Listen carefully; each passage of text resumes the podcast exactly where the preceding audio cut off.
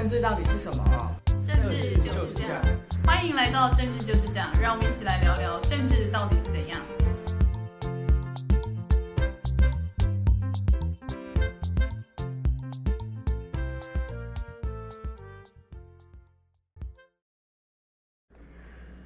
大家好，欢迎回到政治就是这样，我是雨洁，我是南天，大家好。最近呢，我们的小英总统呢，他出访到史瓦蒂尼。史瓦蒂尼是我们在非洲的最后一个邦交国。他这次去呢，是为了庆祝就是中华民国跟史瓦蒂尼建交五十五周年，就顺便去帮他们庆个生。然后呢，所以蔡英文就顺便去一下。那大家是有解读说，毕竟就是他是我们在非洲的最后一个邦交国，所以呢，这次去可能是为了巩固一下我们的友情。呃，台湾的邦交国就是到目前为止所剩无几。没有很多，那非洲也只有史瓦蒂尼一个国家了。那史瓦蒂尼以前叫做史瓦济兰，可能也许很多朋友比较熟悉的反而是史瓦济兰。那对于史瓦蒂尼相对比较陌生一点。可是其实史瓦蒂尼当时我们阿扁总统出访的时候，他们已经叫做史瓦蒂尼了。所以呢，他们。这个国号国名更改已经有一段时间了。那今天我们节目的这个热新闻冷话题，就从这个话题开始谈。呃，我们都知道，明年二零二四年的一月十三号就要进行总统的投票，总统大选了。这段时间呢，整个新闻焦点都围绕在几位总统候选人的身上。相对的呢，我们现任的总统蔡英文总统呢，就好像比较没有被媒体的关注，所以呢，他这一趟出访感觉上好像也蛮临时的。然后呢，这一趟出访也是旋风式的访问，然后五号出访，那没几天很快就要回来了。那不过好像大家可能会觉得说，诶。总统出访，总统不在家，好像大家也都觉得没有特别的感觉。但是我觉得，其实这是民主常态的一个好事，就是国家不会因为一个人、一个领导人，然后呢影响整个国家机器的运作。我觉得，其实从民主来看，这是好事情。那今天南天要跟大家分享的一些呃这个冷话题呢，我们来谈一谈，就是从李登辉总统以来，就是我们一九九六年首次民选产生的总统。以来这几位总统出访的次数跟国家，雨杰你知道吗？这几任总统出访次数最多的，你猜猜看是哪一位？嗯，我猜是马英九。嗯，好，南天来公布一下答案呢、啊。我们从九六年民选以来的李登辉总统来看好了。李总统的任期相对于其他人是比较长的，那其他任总统都是八年八年，但李总统他的时间是是是比比大家多。但是呢，李总统出访的次数啊，就从八九年到九七年，他一共出访的次数是呃六次，然后出访了十五个国家。那到了接下来两千年首次政党轮替之后的陈水扁总统呢，其实。这是正确答案。他出国的次数是最多的，他一共出访了十五次，在八年任期当中出访十五次。那接下来又第二次的政党轮替，我们的马英九前总统呢，他出访次数也只有稍稍少于陈水扁总统，他出访了一共有十三次，去了二十二个国家。那到了小英总统，大家想说，诶。一呃，陈水扁总统十五次，马英九十三次，那小英总统应该也在十次以上，因为他的任期即将到明年五二零也就结束了。但是因为小英总统也许运气比较不好，刚好碰到三年的疫情，所以没有办法出访。所以呢，小英总统连同这一次的出访，一共只有七次，呃，九次。他在第一任期当中去了七次，所以大家可以合理的来推断，就如果他第一任期去了七次，那正常判断的话，现在应该也是十二三次以上。但是因为受到疫情的影响，所以等于他第二任几乎没有什么机会出访。那这一任呢，他等于是第二次的出访，所以他目前一共出访了九次。那在明年五二零正式交棒之前，我们的蔡总统会不会再有出访行程？那当然就要看外交部整体的规划。那所以呢，在这边也。跟大家分享一下这个冷冷冷知识、冷话题，就是说我们的蔡总统最近出访了，到施瓦蒂尼去。那最近四任的民选总统呢，第一名出访的次数是陈水扁总统，也蛮有趣的。对，那对于我们的总统出访，这一次蔡总统出访，可能大家比较没有那么关切，因为比较不会有过境美国这个行程的安排。所以雨洁，你知道吗？我们总统出访好像最受瞩目的，反而是有没有过境美国，然后受到。什么样程度的待遇，对不对？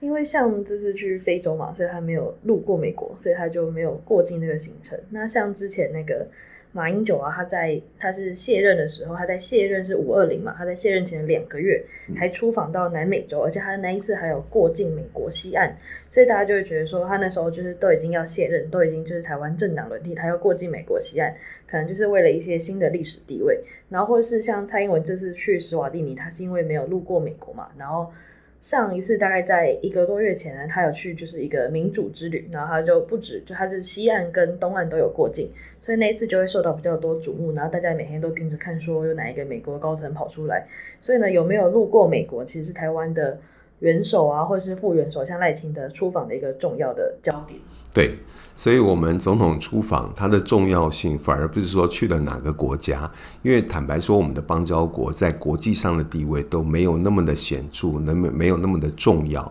所以呢，反而是我们的总统也好，副总统也好出访。能够过境美国，然后接受到什么样的待遇，反而是最被瞩目的。所以你看，这次蔡总统的书房，连对岸的中国也没有任何的表态，也没有任何的支持或反对。呃，不像过去动辄可能有一些军演啊什么的，这次反而都没有。所以呢，相对的也换来这段时间的太平。所以呃，确实值得大家来来来来看一下这一段过去的历史。好的，那这就是我们今天一开始的这个热新闻冷话题，我们来聊一下。那待会儿呢，我们第二阶段进入，我们来看一下最近总统大选啊，好像慢慢的回归到一些政见、政策面的讨论。我们从侯友谊八月九号第一波他推出这个能源政策之后呢，接续他又推了几波的政策。待会儿下一阶段我们就来聊一下这个部分。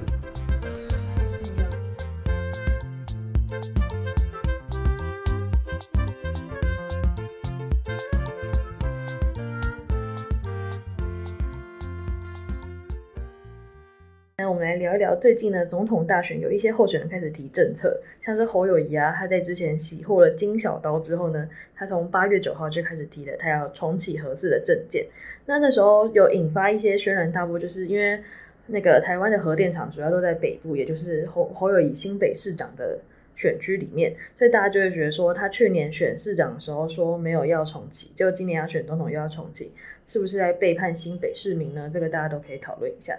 那那时候侯友宜提了这个核电的政策之后呢，民进党没有办法跟这个政策嘛，因为民进党是一个反核的立场。那那时候引起的最大的回响呢，应该算是黄世修，他那时候就觉得对侯友宜很失望，所以大家也可以看到说，黄世修上礼拜就正式加入郭董的阵营，然后还谣传领了四十五万的月薪，所以那时候核四政见就开启了一个深蓝票仓之间的一个争执。那接下来侯友宜就开始喊了一些政策，我们可以观察一下侯友宜喊这些政策，其实在一个政策脉络上都是相对于比较亲近国民党的支持者。例如说，他要废除巴士量表的一个政策，就巴士量表就是一个，就是台湾人要申请外籍看护的时候，就是家里的长辈要去填，要去通过那个表的考核，就认为说你真的没有就是行为能力啊这种的，才可以让你申请外籍看护。那大家就会觉得说，侯友宜提这个政策是不是要讨好家里有长辈的年轻人，或是讨好长辈，就也可以讨论。那侯友宜在提完这个政策之后呢，接着行政院就现在蔡总统执政的行政院就也讨也开始说他要讨论这个巴士量表的政策，或是我们要放宽外籍看护的申请。那就会让大家觉得说，哎，侯友宜现在喊什么政见啊？中央马上跟进，是不是在认同他？那不止巴士量表的政策啊，像前两天侯友宜又提出了说。六十五岁以上的长辈可以就是免健保费，就是所有全民一起来帮长辈负担这个健保费。这个在各地县市其实已经行之有年。例如像中低收入户的长辈，或是原住民的长辈，他们其实就已经不用缴健保费。那但侯友宜现在是说要全民，就是六十五岁以上都不缴。那这时候呢，因为侯友宜是在礼拜二喊政策嘛，那。今天是星期四，行政院就开了院会讨论这件事情，就决议说后年呢，可以开始让六十五岁以上的弱势长辈也可以免健保费。那大家说，哎，你看侯友宜喊了一个政策，但中央又跟进了耶。对，所以侯友宜最近都对外讲说，国民哎，民进党是两用对白，对不对？呃，其实我我我觉得，呃，过去节目当中，南天就曾经讲过，呃。政见政策其实应该是国民党的强项，因为毕竟，呃，以台湾整个政党政治来讲，比较长期的执政经验、执政时间都是属于国民党，所以国民党过去其实培养了很多政务官，那执政的经验也很丰富，所以各项国家的政策其实对国民党来讲，应该都应该有深入的了解。那所以国民党应该至少他们目前也还有智库，应该要针对整个国家的愿景、国家的政策方向，要有一套有系列的整理，有一套有系列的东西可以提供给侯友谊来推出。毕竟总统大选，就说除了看热闹之外，我相信还是有很多选民会非常关心整个政策的。的的方向，因为毕竟会攸关到每一个人未来在这个国家的，不管是安全也好、福祉也好，都非常非常的重要。所以从八月九号，呃。侯友谊提出整个能源政策之后，你看到今天不到一个月的时间，他这三波的政见提出，呃，我们撇开第一波的能源能源政策，因为就像宇杰刚刚讲的，民进党毕竟有非核的神主牌，然后他们有二零二五的非核家园这个部分，所以他们对于能源呃政策比较没有具体的表态，当然也没有跟进。但是南天想要提醒的就是，对台湾来讲，对每一个人来讲，对所有的政治人物、所有政党来讲。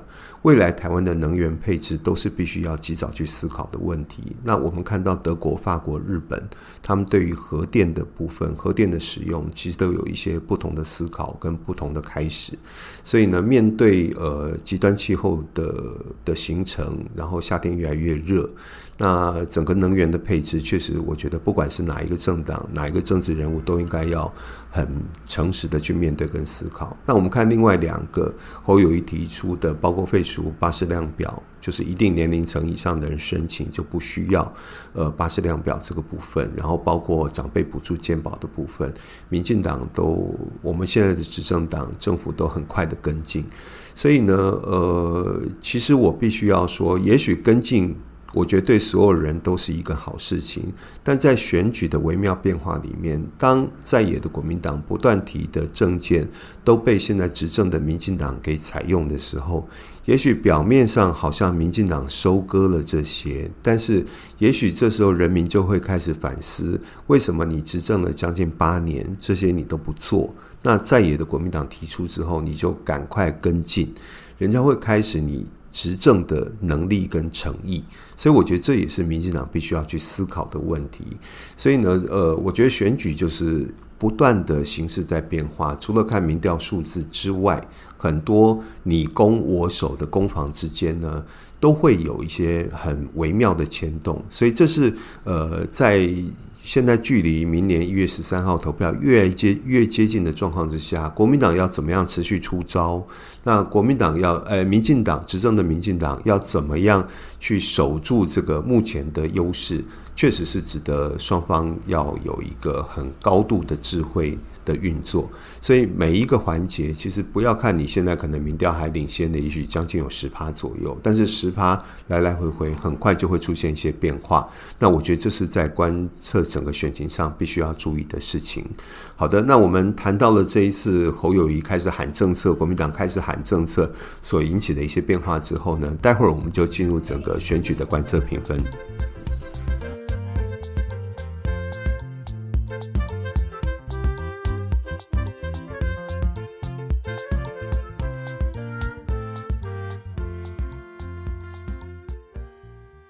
接下来就是我们的观测评分。今天呢，我想要从民进党开始。最近呢，民进党提出了他们的国政愿景工程的一个团队，然后有两百多个人，然后这个团队的一个就是头头呢，就是郑丽君，所以大家又跑去问郑丽君说：“哎、啊，你到底有没有要当副总统？”然后这个新闻有趣说，郑丽君六度重申他没有选举的考量，这个也是蛮有意思的。那既然就是民进党现在已经就他很早就确定好他们的。那个母鸡就是赖清德嘛，然后就这样一直一直的出政策，或者是出他们的团队啊，然后再拍宣传照，所以他们就继续打他们的选举，好像也没有什么特别加分或特别减分的地方。但现在就是团队归团队，他们在因为民进党毕竟是执政党嘛，所以他们会有一些执政包袱，像最近那个巴西蛋的进口啊。然后是有一些政策都还是有受到打击，那在回应上好像也打得没有那么好看。那但就是没有出色表现，也没有特别差的表现的话，那我可能就是不加分也不扣分。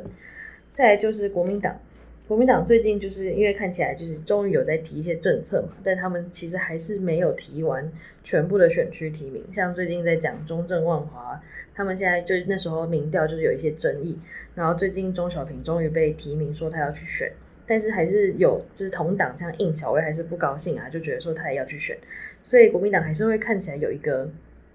就是看起来好像有母鸡，然后但是大局还是没整合。所以看起来是有一点零零散散的状况，但他其实每个礼拜都这样，所以我呢不加分也不扣分。再来就是民众党，民众党最近比较多的纷争，比较像是柯文哲的老家被爆出说有违建的风波，然后还有就是民众党最近也在各地区办一些就是选择之友会的活动，然后被发现说，哎，他们好像有一点像民众党，因为有人说他们的那个他们被拍到的照片啊，就是看起来他们的黑道分子有一点点多。所以就让大家觉得说，哎，他们之前在叫国民党跟那个民进党都要反黑金啊，然后反毒啊，反帮派啊，反黑道，就看起来他们里面的成员有一点点多黑道。所以现在就有像，而且像他们开直播啊，就会被刷一排直播说，哎，文哲多黑，大家说，哎，怎么有一点江湖味重？所以就会让大家觉得说，民众党好像看起来又在继续捡回收了。所以呢，我要给他们小扣个一分。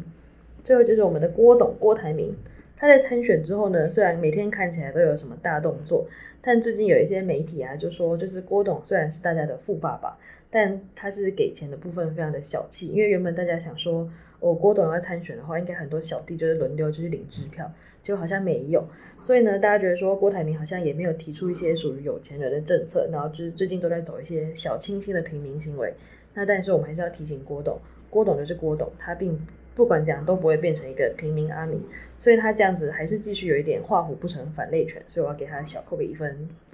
好，接下来轮到南天，呃，南天就从后面开始讲回来好了。关于我们的郭董，因为 也许是因为大家都说郭董郭董，所以我们的郭董呢就把他的董事给辞掉了。但是我想此董事也许象征意义有，但实质意义是没有的。因为毕竟 他还是红海的最大股东，所以他每年的配股配息真是让人流口水流到满地啊。那但是呢，南天必须说，有钱人跟大方人之间不一定是等号。所以宇杰刚才也提到，呃，我们的郭董在这一次选举当中，他都希望把自己的新闻曝光能够极大化。但是郭董如果他真心想要选举，他是不是能够争取到更多的盟友？然后呢，能不能营造出更好的选举气势？他其实真的要展现他第一个他的气度高度，同时呢，在整个财务的运作上，他也必须要呃真的落实他自己所讲的，他不在乎钱。那因为你要请到好的公关团队，请到好的幕僚，甚至于呢，你要争取到更多的政治盟友，有时候钱。是不可免俗的，也许讲起来很很很很世俗，很铜臭味，但这是就是现实。那政治，呃，有时候你必须要舍得。那我们郭董他最多的就是钱，他如果真正能舍得钱，能够请到高明的人来帮助他的话，我觉得这场仗才有可能打。到目前为止，南天觉得他这场仗。打的其实是零零落落，那呃反而是很多安排都很像是创造一些花边新闻，不像是真正在创造一个总统大选大选的局势。那所以前面有传出他的副手可能是高金素梅，后面又传出也有可能是林志玲。那我觉得高金素梅也好，林志玲也好，当然都是很优秀的女性的公众人物。但是也都是我们必须说是美丽的公众人物，可是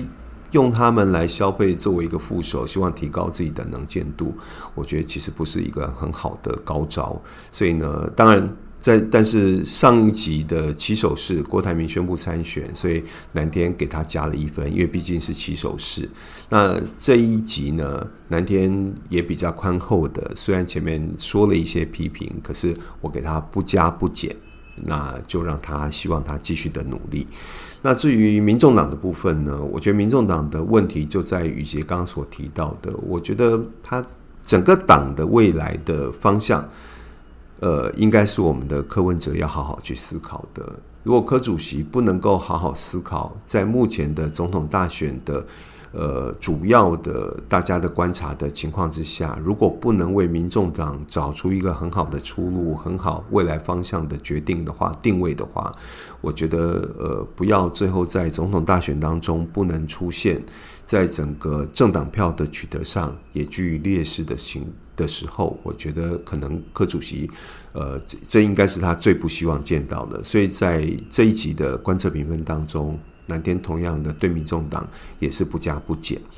那国民党的部分，就是我们前面提到的侯友谊提出了几个证件，从八月九号以来，那尤其后面两个证件，不管怎么样，现在执政的民进党政府都照单来接收了。我相信这对很多弱势的国民、弱势的族群是有帮助的。那任何一个政党、任何一个政治人物，他的政见、他的政策能够对国民有帮助，其实我们都乐见。那也许这些新闻还不足以帮侯友谊在未来整个民调的数字上有显著的提升，但是我们还是要给予肯定。所以南天今天给国民党、给侯友谊加一分。至于民进党的部分，我觉得民党还是一样，就是你越是在领先族群，尤其是现任的执政者的时候，你越是要呃戒慎恐惧，否则的话，很多事情都会造成你的加分是比任何人都来的，哎，减分都比任何人来得重。呃，其实过去有人提醒过，就是赖清德要很注意两件事情，一个是绯闻，一个是弊案。这个绯闻跟弊案的产生，指的不是他本人。也许是他周边他团团队的人，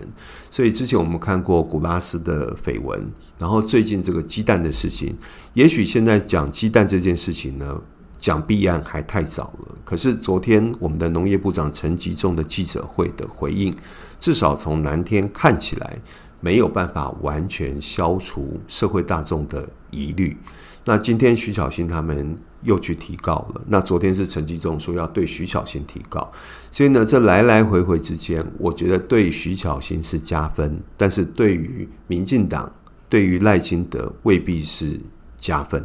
那尤其是可能大家都会来，现在都会来观测，甚至来赌说我们的首任农业部长陈吉仲，也就是我们的小英总统的爱将小英男孩，呃，他能不能撑到大选？还是在这之前会因为为了要消除一些民疑民怨而被提前换下来，我觉得也是值得观测的指标。那郑丽君也好，肖美琴也好，谁未来会成为我们的赖总统的提名人的副总统人选，我觉得都是值得观察的。那在这一集当中，这个礼拜，那南天对于民进党部分也是给予持平，没有加分，也没有减分。好的，这就是今天的观测评分。那我们今天节目也就到这边结束，跟大家说再见，拜拜，谢谢大家。